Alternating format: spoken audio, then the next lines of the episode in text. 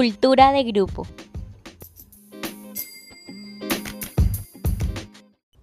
Conocí de primera mano un caso de celos laborales. Hace un año, un aspirante a un empleo de venta consultiva presentó una entrevista grupal.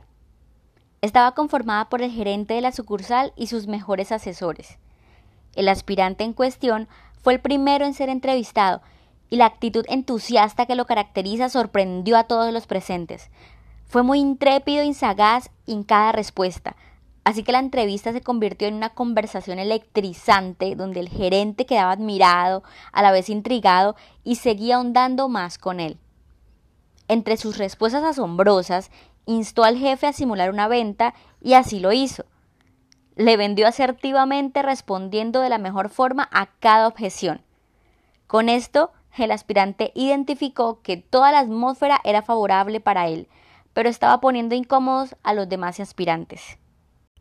Luego de esto, el gerente se dio cuenta que debía continuar con los demás, y así la atmósfera se sintió nuevamente como mar en calma, no porque estuviera tensa o estuviera incomodando, sino porque era una entrevista grupal donde se veía una conexión entre dos personas mientras los demás solo observaban.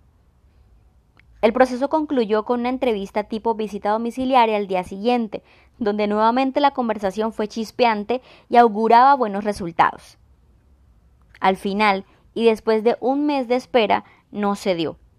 Se dio cuenta porque luego encontró nuevamente publicada esta misma oferta laboral. ¿Qué sucedió? Tardó un año en averiguarlo, pero supo por medio del testimonio de un empleado que ese día algunos se sintieron amenazados por ese aspirante y no dudaron en buscar la manera de impedir que fuera seleccionado. Este es un caso real. Ahora bien, cada uno puede sacar sus conclusiones y sentirse identificado desde la orilla en la que se encuentre. Sin embargo, y sin el ánimo de dar un veredicto porque solo conozco esa versión de la historia, podemos ver cómo la inseguridad laboral es uno de los factores a los que se enfrentan los colaboradores. Son aspectos ignorados y normalizados, pero generan ambientes tensos y de competencia que lejos de favorecer la organización, hace que cada uno persiga sus objetivos individuales. Si la empresa genera un clima de supervivencia, pues hará que reine la ley de la selva.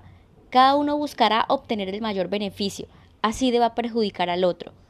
No quiero generalizar en las personas, pero en circunstancias de mucha presión siempre vendrá la pregunta de ¿es él o yo? Son los otros o soy yo.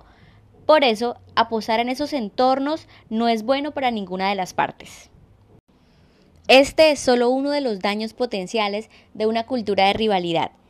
Por esto, es el gerente quien debe forjar un ambiente de confianza donde cada uno se sienta valorado desde su individualidad. Un buen líder identifica y reconoce el aporte de cada uno al grupo. Es de esta manera que podemos lograr una lealtad genuina del empleado hacia la empresa, que conlleve a poner al servicio común todo su potencial. No nos digamos mentiras, ningún contrato o salario hace que dejemos de ver la empresa como lo que es, un trabajo. Pero cuán diferente es cuando este mismo trabajo nos identifica tanto, nos sentimos en un ambiente cómodo y nos sentimos valorados. Es una motivación que no se acaba fácilmente.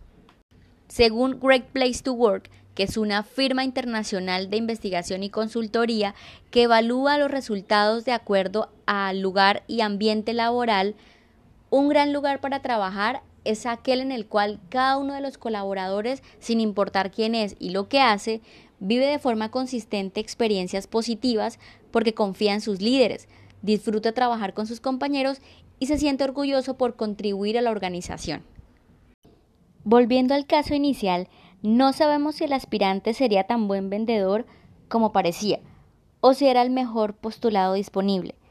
Pero tal cual la historia, la empresa estaría perdiendo a alguien que podía agregar mucho valor a la organización. A cada empresa le interesa que todo su equipo sea destacado, excelente y que cumpla metas, no solo uno. Así que cada líder debe cerciorarse de que todo el equipo tenga la confianza de trabajar en cooperación entre ellos. Si el emprendedor desde que trabaja solo entiende lo que motiva realmente a un grupo de trabajo, podrá desarrollar una cultura genuina de cooperación en pos de los objetivos empresariales a medida que vaya creciendo.